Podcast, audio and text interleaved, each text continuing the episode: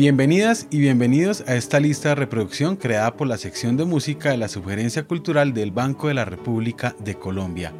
Soy Luis Daniel Vega y esta es la última entrega de Tiempos de Jazz, donde hemos recorrido algunos de los caminos y las estéticas del jazz en Colombia. En ediciones pasadas exploramos los catálogos de algunos sellos discográficos especializados en la difusión del género en Colombia. Asimismo, nos sumergimos en los encuentros del jazz con músicas raizales locales, localizadas en las regiones andina y pacífica respectivamente. En este empeño descubrimos que el jazz en su elasticidad está muy cerca, por ejemplo, del pasillo y el currulao. Así las cosas llegamos finalmente a un punto apenas lógico, el encuentro entre el jazz y la cumbia.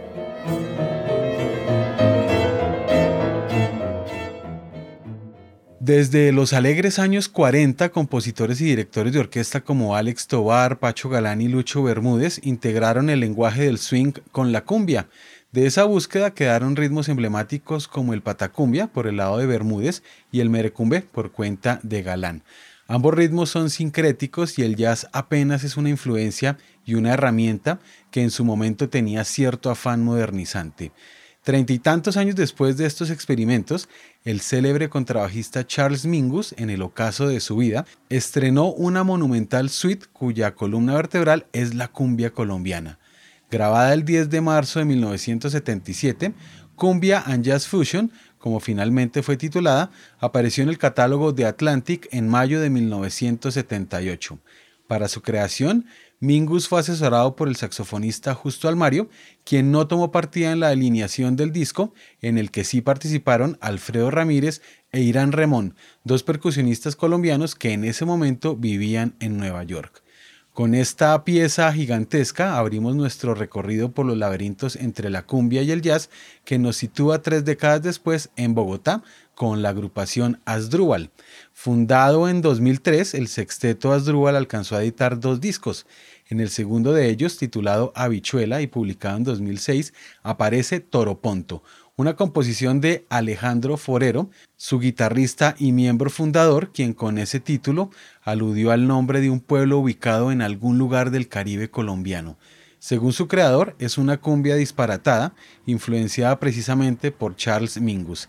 El trabajo de Asdrúbal, entre otros proyectos de música experimental en Bogotá, estuvo ligado al colectivo La Distritofónica, al que también pertenece el pianista Ricardo Gallo, quien mantiene activo desde hace 17 años un cuarteto integrado por Juan Manuel Toro en el contrabajo, Jorge Sepúlveda en la batería y Juan David Castaño en la percusión.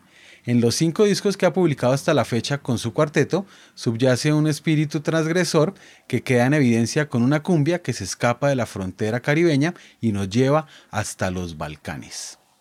Por su parte, El Ombligo es el nombre con el que el contrabajista bogotano Santiago Botero ha bautizado un proyecto sonoro que devela los sutiles puentes entre la cumbia, el free jazz, el vallenato sabanero y la improvisación.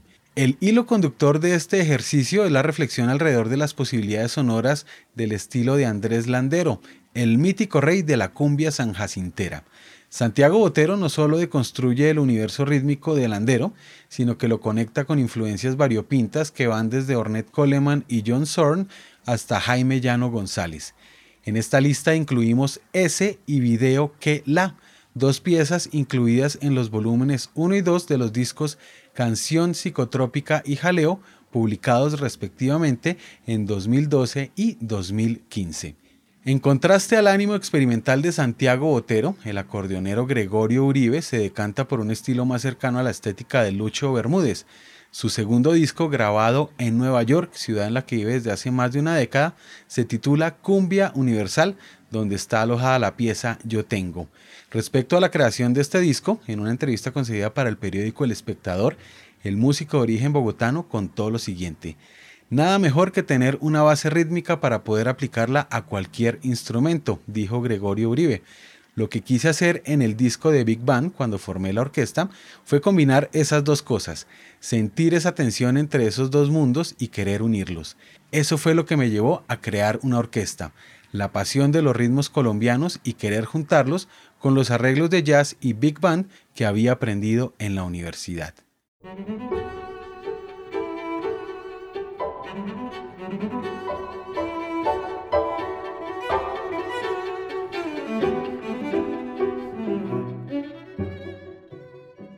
Nuestro siguiente invitado a esta lista dedicada al jazz y sus encuentros con la cumbia es el guitarrista Byron Sánchez, quien nació en Medellín en 1970. Desde hace dos décadas es un referente del jazz en Medellín gracias al trabajo constante al lado de su cuarteto, integrado por Lucas Tobón en el saxo tenor, Felipe Gómez en el contrabajo y Nicolás Guevara en la batería. Con ellos grabó en 2016 Cuarteto, un disco en el que aparece una versión disruptiva de 2 de febrero, aquella cumbia emblemática de las fiestas de la Candelaria, escrita originalmente por Pacho Covilla. Continuamos en Medellín con la propuesta de Metropolizón, un combo fiestero dirigido por el pianista estadounidense Sam Farley y el saxofonista Juan Fernando Giraldo. Junto a ellos aparecen músicos que a su vez pertenecen a algunas de las bandas más llamativas del circuito musical medellinense, como Parlantes, Gordos Project, Cardón y Puerto Candelaria.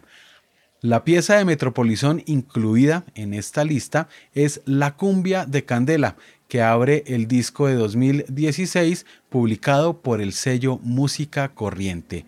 De Medellín nos trasladamos a Nueva York, ciudad donde nació Samurindo, un cuarteto integrado por el saxofonista Juan Pablo Uribe, el bajista Trifón Dimitrov, el guitarrista Sebastián Cruz y el baterista Daniel Correa, este último autor de Cumbia en Guayabada, una pieza que se desenvuelve en una melodía que nos recuerda a Caravan de Duke Ellington. Y ya que mencionamos al guitarrista Sebastián Cruz, es la ocasión de reseñar en este recuento su composición Ida y Vuelta, una cumbia instrumental de carácter denso que aparece en El Tigre, la segunda grabación al lado de su trío Cheap Landscape, que para esa ocasión contó con la presencia de los hermanos Stomu y Satoshi Takeishi, dos reconocidas figuras del jazz en Nueva York, ciudad en la que vive Cruz desde hace más de 20 años. De regreso a Colombia, aparece en el listado Pinot More, agrupación dirigida por Santiago Pinot Moreno, un joven pianista cartagenero quien luego de dar algunas vueltas por el mundo terminó sus estudios en el Conservatorio de la Universidad Nacional de Colombia. Resultado de una fallida tesis en Europa, Santiago Pinot creó una agrupación que en su estilo particular retoma la música de banda pelayera, le agrega otro poco de psicodelia champetuda y pinceladas de música de cámara. Todo ello queda retratado con buen humor y desparpajo en su disco debut titulado Bacatá, del que se desprende Moros en la Costa. En el último trecho de esta lista de jazz en clave de cumbia aparecen el pianista bogotano Nicolás Ospina, quien en su debut Entre Espacios, publicado en Buenos Aires en 2008, incluyó una simpática pieza titulada Bicuma. Por su parte, el trío Daipársaros, situado en Alemania y liderado por el guitarrista Juan Pablo Tobón, presenta La Rebuscona, incluida en La Cachaca, grabación publicada en 2019. Para cerrar esta cartografía sonora que incluye algunos ejemplos de grabaciones donde se emparentan el jazz y la cumbia, regresamos a Medellín, la ciudad donde nació Puerto Candelaria, emblemática agrupación que en sus primeros discos le dio un amplio despliegue al jazz. Cuenta de ellos son Embarco, originalmente incluida en Llegó la Banda del año 2005, y Cumbia para el Final de los Tiempos, una cabriola creativa y gozosa escrita por Juancho Valencia e incluida en la grabación Vuelta Canela del año 2010.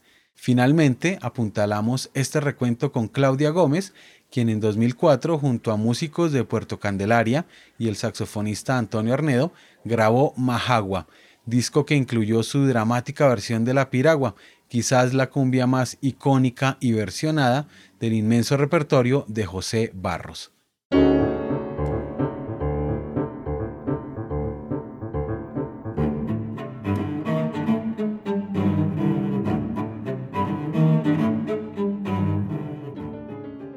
Les invitamos a escuchar la lista de reproducción Jazz Cumbiero que se encuentra disponible en la cuenta de Spotify Banrep Cultural. Este episodio estuvo a cargo de Juan Sebastián Amaya en la edición y montaje, María Alejandra Granados en la producción y Luis Daniel Vega en la selección musical y comentarios. Toda la actividad cultural del Banco de la República se encuentra en www.banrepcultural.org, en Facebook como Club de Música Biblioteca Luis Ángel Arango en Instagram, Twitter y YouTube como Banrep Cultural.